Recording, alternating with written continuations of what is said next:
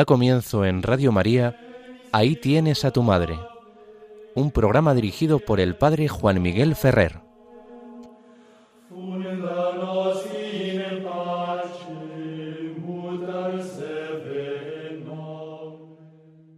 Un saludo muy cordial a todos vosotros, queridos amigos oyentes de Radio María. Como nos han anunciado, comenzamos el programa Ahí tienes a tu madre y os abra Juan Miguel Ferrer. En este domingo 8 de enero no podemos sino tener todavía en el corazón y en la mente la fiesta con la que empezábamos el año, la fiesta de Santa María, Madre de Dios. Todo este tiempo de la Navidad nos está haciendo contemplar al Verbo de Dios humanado. El Verbo se hizo carne y habitó entre nosotros. Y esto Dios lo había previsto dando a su Hijo una madre. Y esa madre, una mujer de entre los nuestros, una mujer del pueblo de Israel, María, respondió con un sí generoso a la iniciativa de Dios. Por eso la humanidad entera, la creación entera, mira a esta Virgen y aclama con alegría y gratitud, Dios te salve María. María, toda hermosa, toda bella, Madre de Dios. La liturgia del día primero de enero, celebrando en el rito romano esta maternidad divina de María, está ofreciéndonos un rotundo cántico de alabanza a la virginidad de María. La virginidad es una virtud y una cualidad que hoy en día no se aprecia especialmente. Es más, algunos la miran con recelo porque creen que hay en ello algo que va contra la dignidad de la mujer, o que pretende de alguna manera controlarla, mermar sus libertades, su capacidad de acción. Pero mirando a María caen todos esos recelos. En la medida que se profundiza en el conocimiento de María, uno se da cuenta de que esta mujer era una mujer sencilla, con la formación propia del pueblo de Israel, pero con unas virtudes y cualidades que venían de los dones que había recibido de Dios, particularmente su inmaculada concepción, que le hacían tener una intuición especial a la hora de comprender las cosas. Ella, desde que empezó a tener uso de razón, había vivido orientada hacia Dios y el cumplimiento de sus planes. Y parece que todo apunta a que tenía una firme convicción de que iba a poder ver al Mesías, que iba a estar en la generación en que el Mesías esperado desde hacía siglos por el pueblo de Israel iba a llegar. Y por lo tanto, en ella habían cambiado muchas de las prioridades que solían darse en una mujer judía hasta entonces. Ella, más que pensar en engendrar hijos para poder facilitar el proyecto divino de la venida del Mesías, lo que pensaba es en acoger al Mesías. Acoger al Mesías y ponerse a su servicio. Integrarse, darse completamente al proyecto de Dios realizado a través de su Mesías, de su Cristo. Incluso cuando la llegó la edad, según las costumbres del pueblo de Israel, de contraer matrimonio y fue prometida como esposa a José, María y José encontraron esa sintonía, pues él también era de los que estaban convencidos de la inminente llegada del Mesías. No se nos dan en los escritos del Nuevo Testamento datos precisos y directos sobre esta cuestión. Se insinúa, se presenta como algo verosímil y de alguna manera son los apócrifos, desde el apócrifo de Santiago, los que han favorecido esta comprensión de los hechos y de esos datos casi discreta y delicadamente ofrecidos por los evangelistas canónicos. En ese momento José y María piensan que su vida es recibir al Mesías y recibiendo al Mesías integrarse en el proyecto del reino de Dios.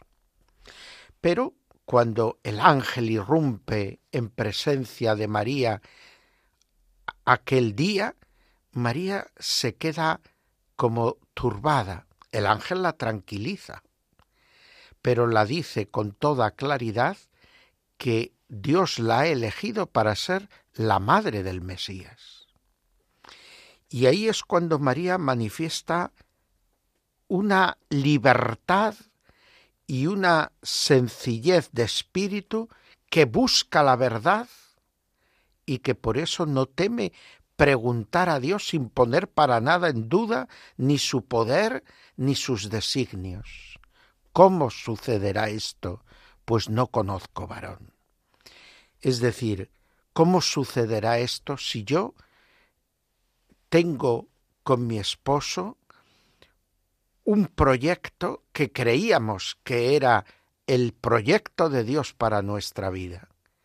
¿De qué modo tenemos que recibir al Mesías? ¿Cómo voy a ser yo la madre de ese Mesías? ¿Acaso estábamos equivocados, mi esposo y yo, a la hora de concebir nuestro matrimonio en castidad y en virginidad, excluyendo las relaciones propias del matrimonio, para dedicarnos totalmente al proyecto del Mesías. Y Dios la hace ver que no hay contradicción entre unas cosas y otras que la revelación que el ángel le trae no es negación de lo que hasta entonces ella y José habían vislumbrado sobre su vocación, sino un perfeccionamiento, un conocimiento más profundo del designio de Dios. Ella va a ser verdaderamente madre sin dejar de ser plenamente virgen y José va a ser su esposo legal y padre legal del Mesías, él va a tener que cuidar de ellos en lo humano y va a asegurar que Jesús sea recibido como el depositario de las promesas hechas a David, del que era descendiente José. Pero esto no va a suceder por la capacidad y la fuerza humana de José para poder ser padre, sino que va a venir como un regalo de Dios a través de María para José.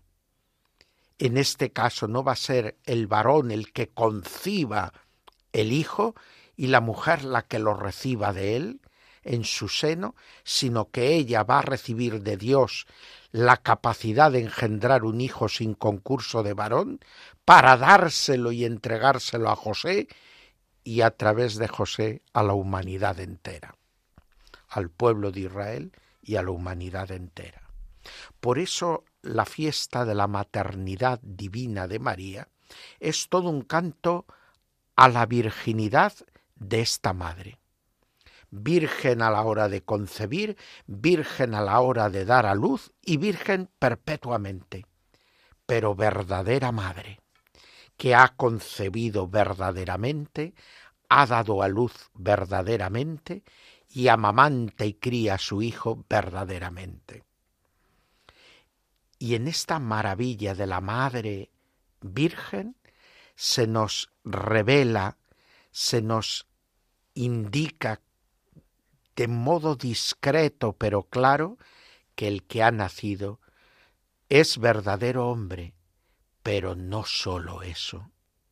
Y esta es verdaderamente su madre, pero no sólo la madre de un hombre, sino que ella va a ser en verdad madre de Dios, porque el que ha nacido no sólo es hombre verdadero, sino que es Dios verdadero, en la unidad de una única persona, y la maternidad de María se va a extender no sólo a la humanidad de su Hijo que ha recibido de ella, sino también al misterio de la persona divina de su Hijo, que ella no ha engendrado, pero de la que Dios le hace por su voluntad y poder también verdaderamente madre, en virtud de la unidad que hay en Jesús, el nacido de María, entre lo humano y lo divino, entre su naturaleza humana y su naturaleza divina, unidas en una única persona, la divina, de la que es Madre María por voluntad de Dios. Y así eh, nos quedamos maravillados contemplando a esta María, Madre de Dios, que es como el anuncio gozoso de que este niño viene a hacernos a todos nosotros hijos de Dios, cuando se ha hecho él hijo del hombre. Así empezábamos el mes, así empezábamos el año. María es como la luz radiante que nos da la clave del proyecto amoroso de Dios sobre la humanidad. Nos cuesta creer y aceptar que Dios pueda ser tan bueno. Somos más proclives a adoptar la actitud del incrédulo Zacarías, padre de Juan Bautista, y por eso muchas veces nos quedamos mudos y de Dios y de sus proyectos no sabemos qué decir o decimos palabras huecas y vacías porque repetimos algo que hemos aprendido de memoria, pero no nos lo terminamos de creer. No lo hemos acogido como María en nuestra mente y en nuestro corazón, y no lo hemos saboreado de modo que pueda infiltrarse en todo nuestro ser purificarlo y regenerarlo. María sí lo hizo. Y María está invitándonos cada año y cada día de nuestra vida a que creamos la palabra de Dios y como ella le demos un sí rotundo en nuestra vida, porque vino a los suyos y no le recibieron, pero a cuantos le recibieron, A estos los hace capaces de ser hijos de Dios. Estos no han nacido de carne y de sangre, sino que han nacido de Dios. Y ahí estamos, todos los que hemos nacido por el bautismo, en la promesa de esta vida nueva y divina. María es Madre de Dios y nosotros hijos de Dios. Ella comprende y acepta en el misterio de la fe este don de Dios, este amor de Dios, y canta su magnífica y corre hasta casa de Isabel a servir y ayudar a su prima que ha recibido también la bendición de Dios. Y a nosotros nos hace falta acoger la promesa, acoger la realidad de nuestro bautismo y pasar de lo sacramental a lo existencial y dar ese salto de una fe teórica a una fe vivida. Y entonces sabremos hablar. Entonces tendremos esas palabras a las que ningún adversario nuestro podrá hacer frente. Entonces podremos enseñar con autoridad. Entonces podremos decir palabras que dan vida eterna. Entonces podremos hacer obras aún mayores, como Jesús nos anunció. Despedíamos también en estos días al Papa Benedicto XVI y se nos recordaba la importancia que él daba a la fe. Pero la fe no como sabernos cosas de memoria, no como ideológicamente sostener una serie de principios o de máximas, sino la fe como encuentro personal en amistad y amor con Jesucristo. Ese encuentro vital con el que Benedicto XVI se despedía de este mundo. Señor Jesús, te quiero, te amo. He aquí la esclava, el esclavo del Señor hágase en mí según tu palabra. Ojalá también nosotros entremos por ese camino de fe. Y entonces seremos invencibles. En nuestra debilidad se manifestará la fuerza de Dios. Como en la debilidad de la humanidad privada ya de fuerza y vigor del anciano Benedicto XVI, se manifestaba una fuerza que salía por esos ojos llenos de vida y de pureza, y se clavaban sus palabras en nuestros corazones como dardos que en lugar de causar muerte, producen vida. Y necesitamos muchos evangelizadores, testigos verdaderos del Evangelio de Jesús, que de este modo, viviendo la fe, puedan transmitir la fe a un mundo que languidece, que se seca, que pierde la esperanza, que no tiene razones para la alegría, por mucho que quiera expresar y proclamar exteriormente signos de alegría para ver si a través de ellos consigue la alegría del corazón. Pero sin esa verdad que hace libres, sin esa verdad que se fecunda en el amor, no podríamos nunca tener ni verdadera alegría ni paz. Que la Virgen Santísima ilumine este año y nos ayude a crecer en el camino de la fe.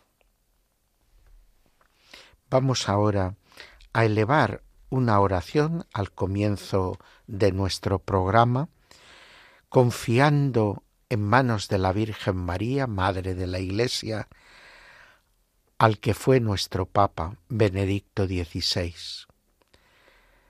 para que el Señor recompense todos sus esfuerzos por servirle, perdone todas sus culpas nacidas de la debilidad humana y pueda así gozar cuanto antes de la plenitud de esa fe que ahora para él será visión en el encuentro amoroso cara a cara con el Señor de su vida.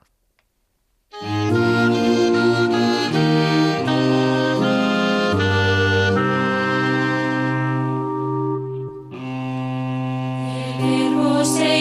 en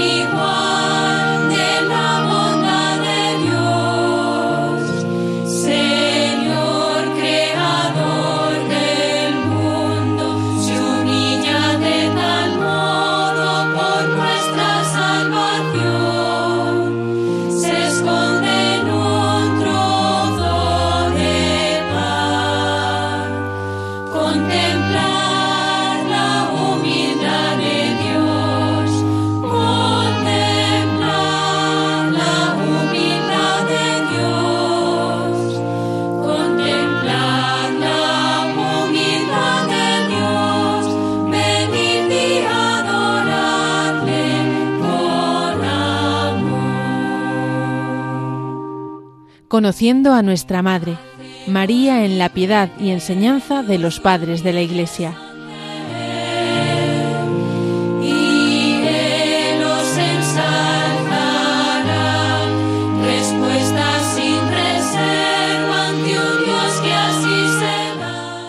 Seguimos adelante en este programa Ahí tienes a tu madre en las ondas de Radio María y como nos han indicado comenzamos el apartado Conociendo a nuestra Madre, en el que llevamos ya bastantes programas dedicados a María en la piedad y enseñanza de los padres de la Iglesia.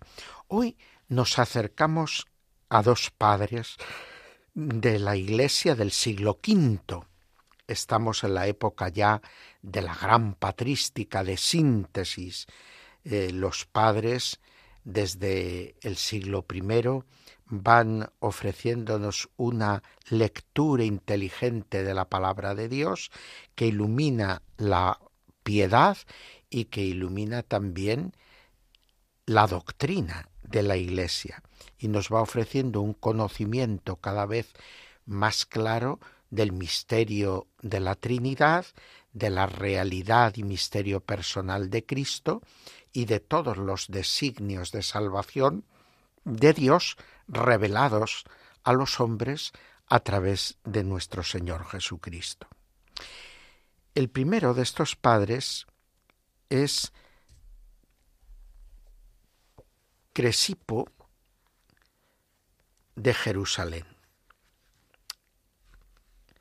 Crisipo de Jerusalén es posiblemente un monje natural de Capadocia que se traslada con sus hermanos, Cosme y Gabriel, hasta Palestina en el comienzo del siglo V. Ellos fundan allí una famosa comunidad monástica.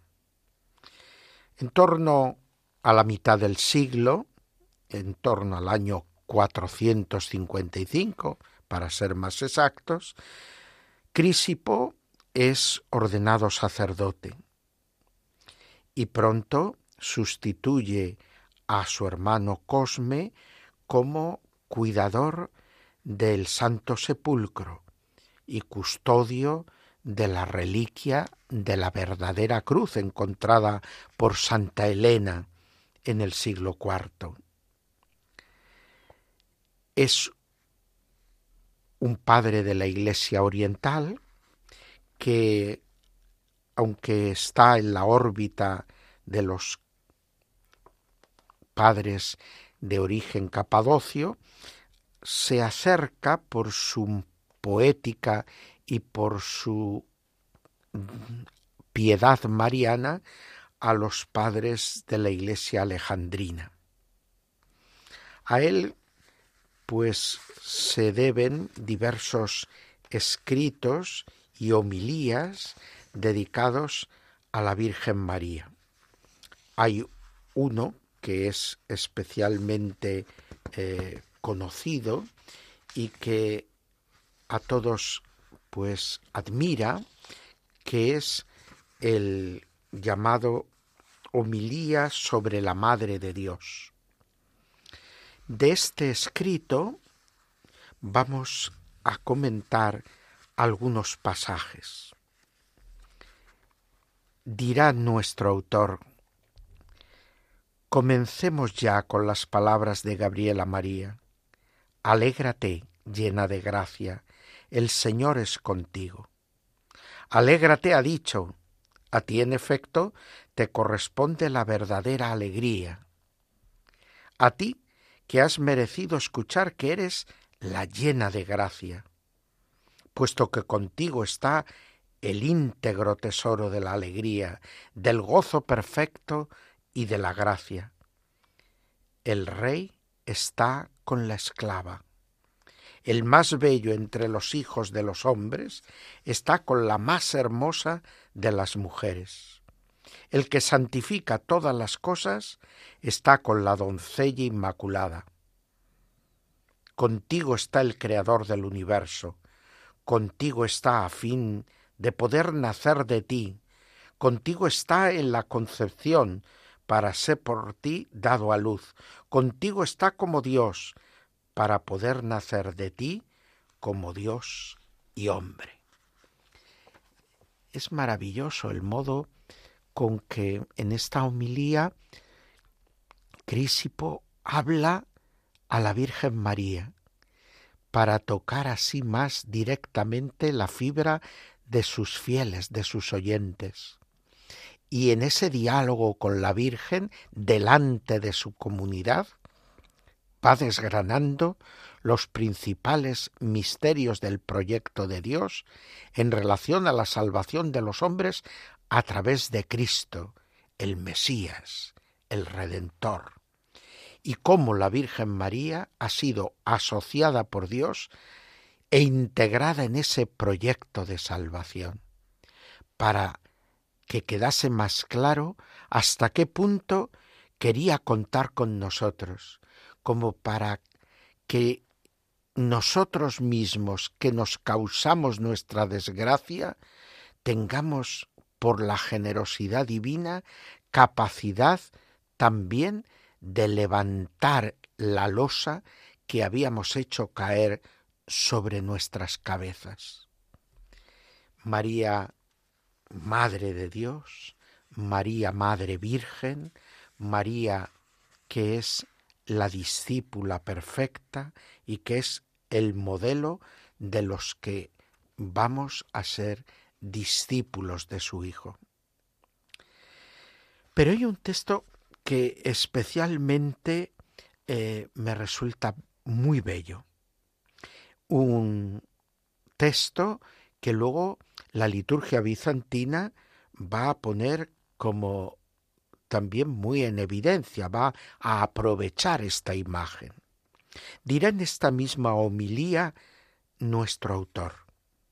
Estas cosas no sucedieron casualmente, se refiere a todo lo que rodea el nacimiento de Cristo. El verbo era colocado sobre un pesebre de animales irracionales, a fin de que los hombres que voluntariamente habían perdido la razón la recobrasen acudiendo a él. En la mesa de las bestias se ofrecía el pan celestial, a fin de procurar un místico alimento a aquellos hombres que se habían convertido en bestias. está hablándonos de los efectos destructivos del pecado respecto al ser humano y está hablando de ese camino delicado elegido por Dios para que nosotros podamos volver a Él. Nosotros nos habíamos alejado de la mesa de Dios y ahora él venía a nuestro exilio para ofrecerse como alimento adaptado a nuestra flaqueza y a nuestras pobres obras para infundirnos su fuerza y volver a conducirnos hasta la mesa de la casa paterna.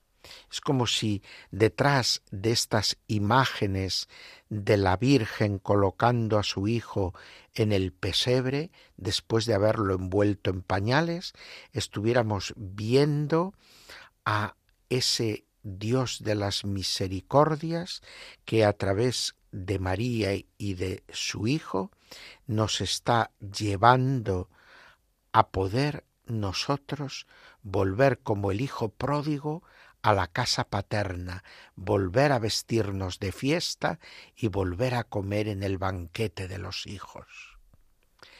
En la liturgia mozárabe, precisamente el día de Navidad, se toma también esta imagen para comparar el pesebre de Belén y el altar de la Eucaristía. Los lienzos con que María ciñe a modo de pañales a su hijo y los lienzos que cubren el altar y sobre los que se confecciona la Eucaristía. la mesa del pesebre donde entra Dios para luego llevarnos a la mesa del altar como pregusto de la mesa del reino de los cielos.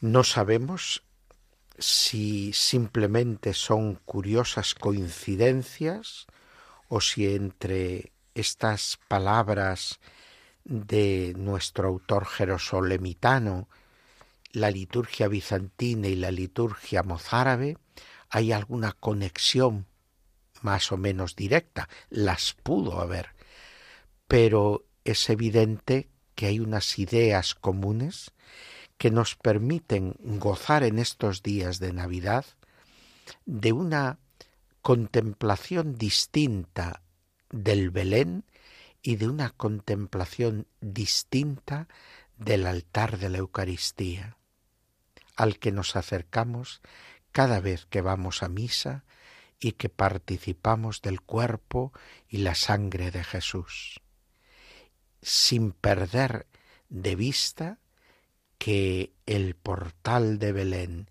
y el altar de la Eucaristía están ahí para irnos permitiendo ascender hasta sentarnos en la mesa del reino de los cielos. El otro autor que hoy quiero comentar es un autor de Occidente, de escuela romana, aunque afincado luego probablemente en Grecia. Me refiero al gran poeta Sedulio, también del siglo V. Es como un enlace entre la literatura clásica y el nuevo estilo de la poesía cristiana que florecerá a lo largo de toda la Edad Media. Este autor es muy conocido y algunas de sus obras todavía están siendo utilizadas por la liturgia romana. Por ejemplo, la antífona que sirve de introito en las misas de la Virgen, Salva Santa Parens.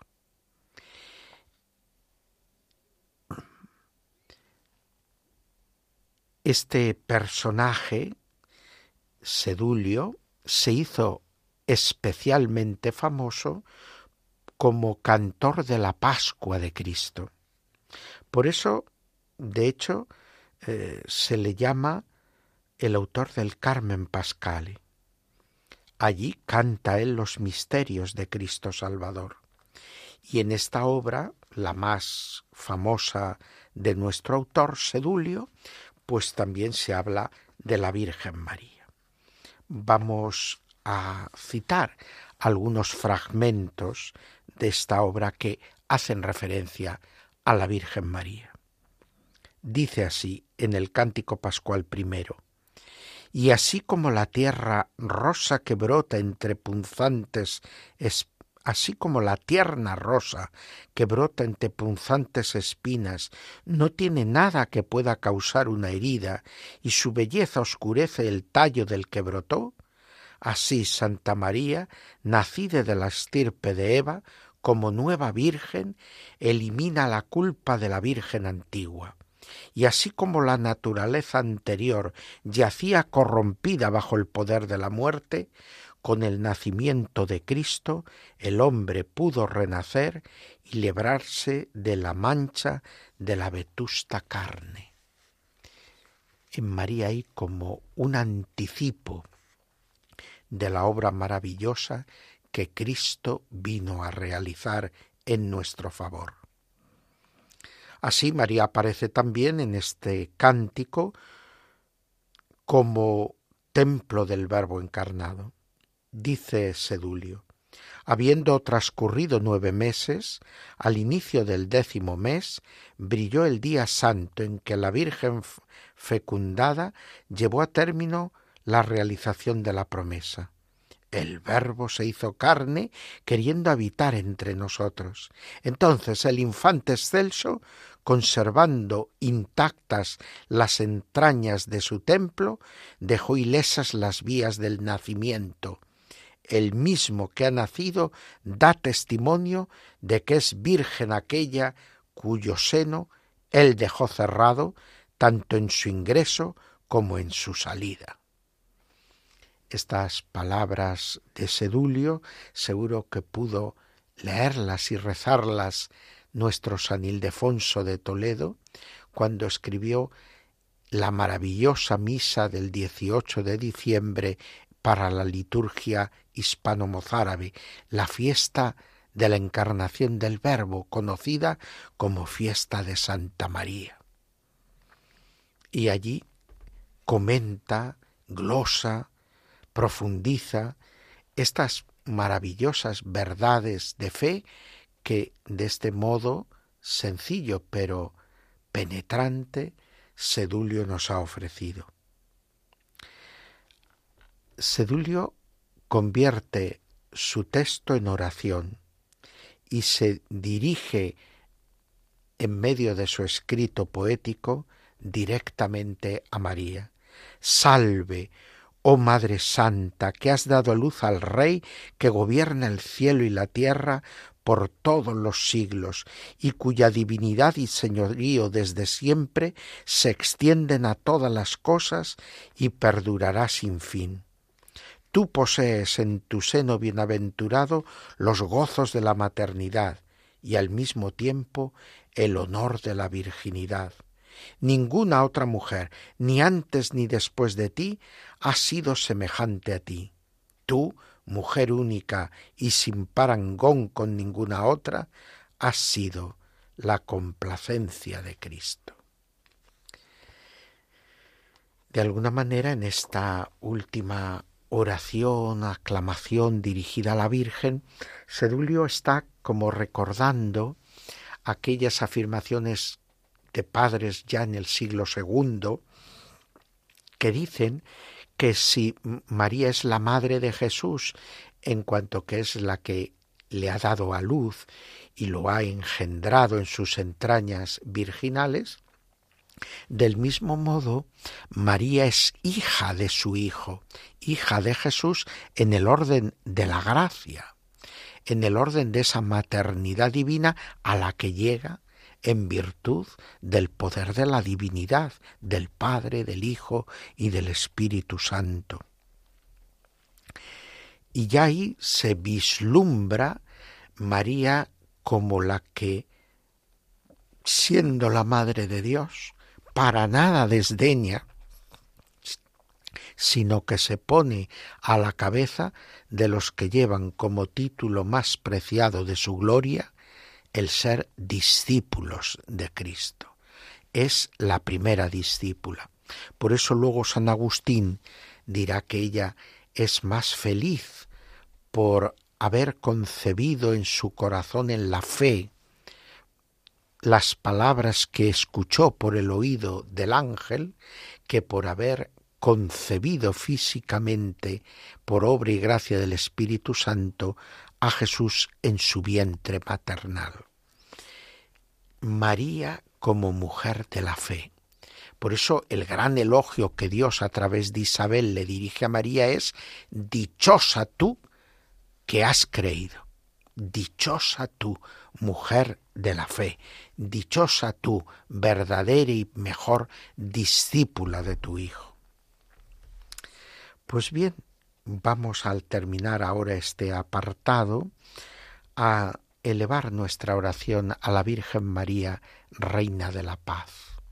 Y vamos a pedirla en un mundo que sigue atribulado por las guerras fruto del pecado de los hombres y de la acción del diablo, la guerra es siempre un fruto de la obra del diablo, pues que nos conceda la paz, que obtenga de Dios el don de la paz y la conversión de los corazones para que esta paz sea verdadera y,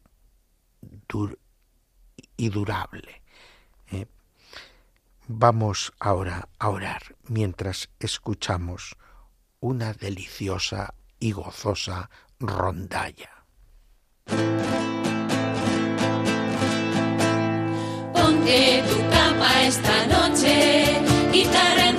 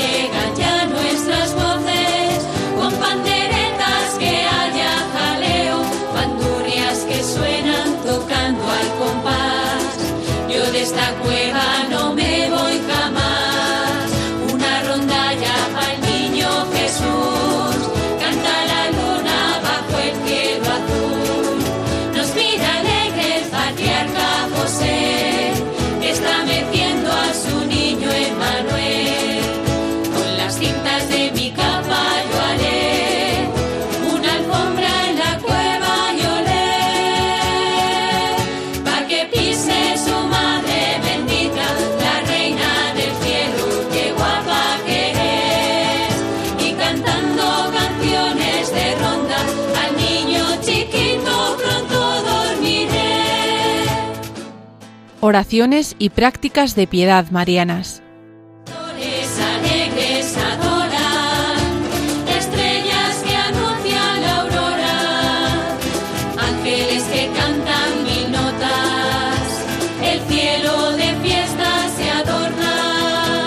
Seguimos, queridos amigos, en las ondas de Radio María, haciendo el programa Ahí tienes a tu madre. Y entramos en el apartado que ya nos lleva hacia el final del programa, dedicado a oraciones y prácticas de piedad mariana. Y seguimos repasando la historia del arte cristiano en relación a la iconografía mariana. Hoy quisiera decir alguna palabra sobre el periodo del neoclasicismo. Estamos en el final del siglo XVIII, en el comienzo del siglo XIX, una época de crisis y de alguna manera de ruptura con la tradición heredada ya desde la época del Imperio Romano Cristiano en Occidente, de una civilización empapada y guiada sobre todo por el ideal cristiano. Ahora estamos en la Ilustración, estamos en la época del siglo de las luces, de la crítica, de la ciencia y la razón, y hay como una especie de deseo de emancipación. La ilustración podría ser como la adolescencia de la humanidad. Es ese periodo en que se pone en tela de juicio todo lo heredado de nuestros mayores, se cuestiona toda autoridad y se quiere hacer lo que a uno le venga en gana. Y esto, claro, evidentemente no sólo afecta a las ideas políticas y filosóficas, a la vida religiosa de la sociedad, sino que se mm, manifiesta también en el arte. Es una época en que apoyándose en una tradición de un arte, podríamos decir, puramente laico, que se había ido gestando ya en el barroco, eh, en el protestantismo, en los ambientes protestantes, con el renacimiento fuerte de todas las eh, temáticas mm, mitológicas, inspiradas en la mitología griega y romana, el paisajismo, ya no sólo como fondo de una imagen, de un cuadro, sino como objeto principal y central de una obra de arte, y en el arte arquitectónico y en la escultura, pues un deseo de volver a la escultura y arquitectura de los griegos y los romanos, al clasicismo idealizado por una serie de arquitectos que primero se hacen investigadores, podríamos decir hoy en día arqueólogos o historiadores del arte clásico griego y romano, y tratan de ofrecer una versión renovada, una conexión directa con aquel arte antiguo.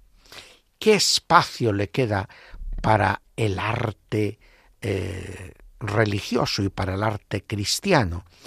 ¿Y qué visión o qué imágenes de la Virgen María puede haber en este periodo? Evidentemente no es un periodo tan afortunado eh, para el arte religioso como el, los periodos anteriores.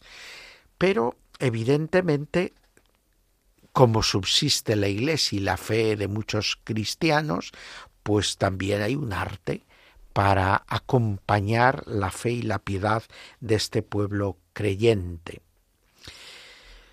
Como imágenes de la Virgen, me gustaría recordar que nuestro pintor Goya llega a pintar una Inmaculada. Pintores de aquella época, eh, como Madrazo, como Maella, como Valleu, el suegro de Goya, o el mismo Goya, van, aunque cultivan mucha pintura de otros temas, retratos, paisajes, costumbrismo, pero también tienen temas religiosos. De Maella y Madrazo tenemos en, eh, perdón, de Maella y de Valleu tenemos en la Catedral de Toledo toda una serie de pinturas murales en el claustro que son de temática religiosa, son las vidas de los santos toledanos.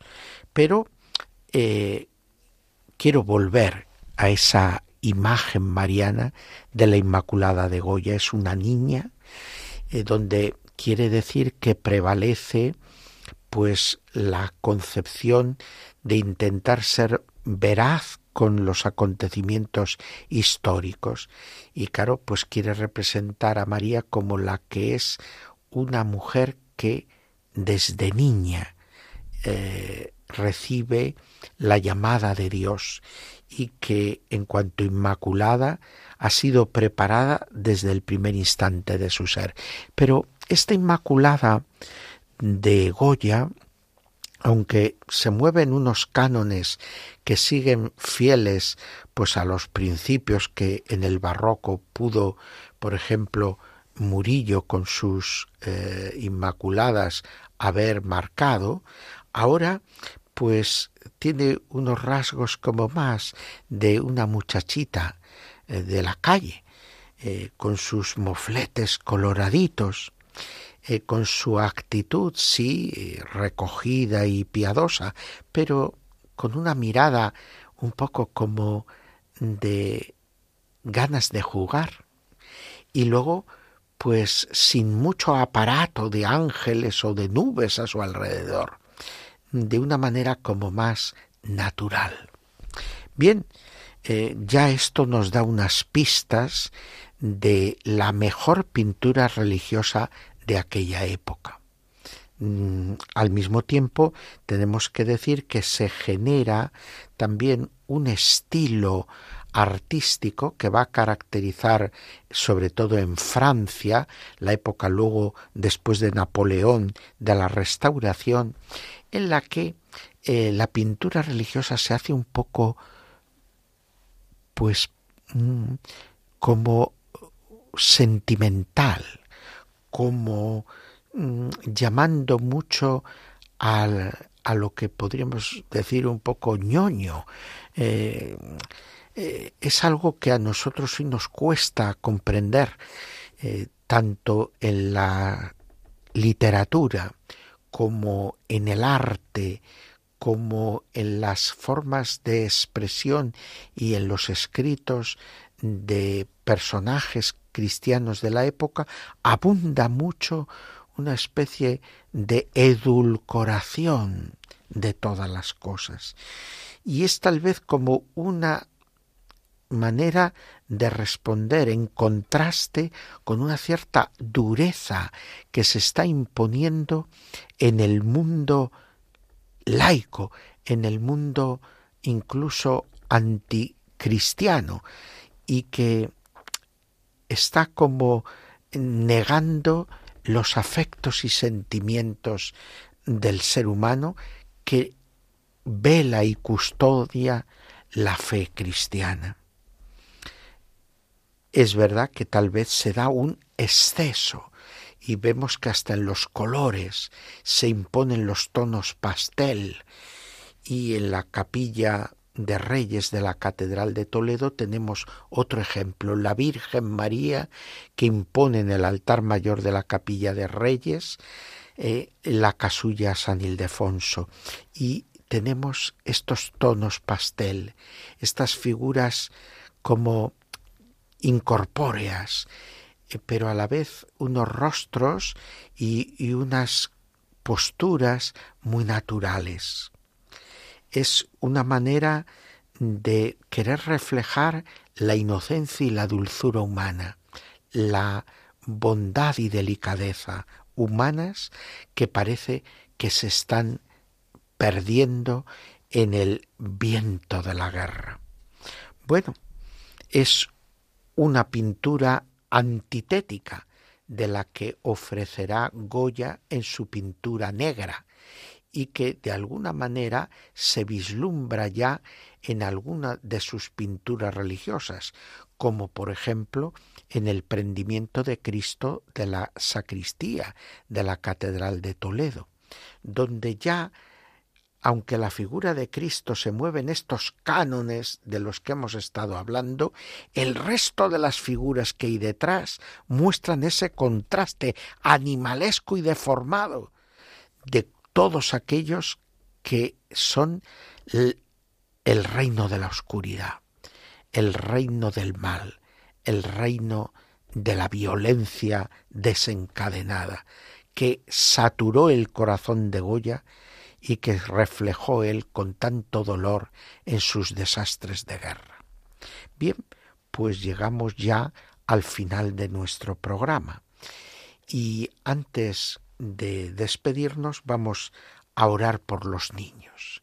Hemos pasado hace dos días la fiesta de Reyes y vamos a pedir que el regalo principal que reciban todos los niños del mundo, aunque hayan sido un poco traviesos, sea el de la fe, el de conocer el amor de Dios, dejarse y poder dejarse tocar por el amor de Dios, que perdona y hace nuevas todas las cosas. Mientras tanto, oiremos de fondo un canto navideño, arrurú, y nos despedimos de todos vosotros mientras estamos ya pensando en que al final de este mes celebraremos la fiesta de San Ildefonso de Toledo, el capellán de la Virgen. Hasta pronto, amigos. Señora Doña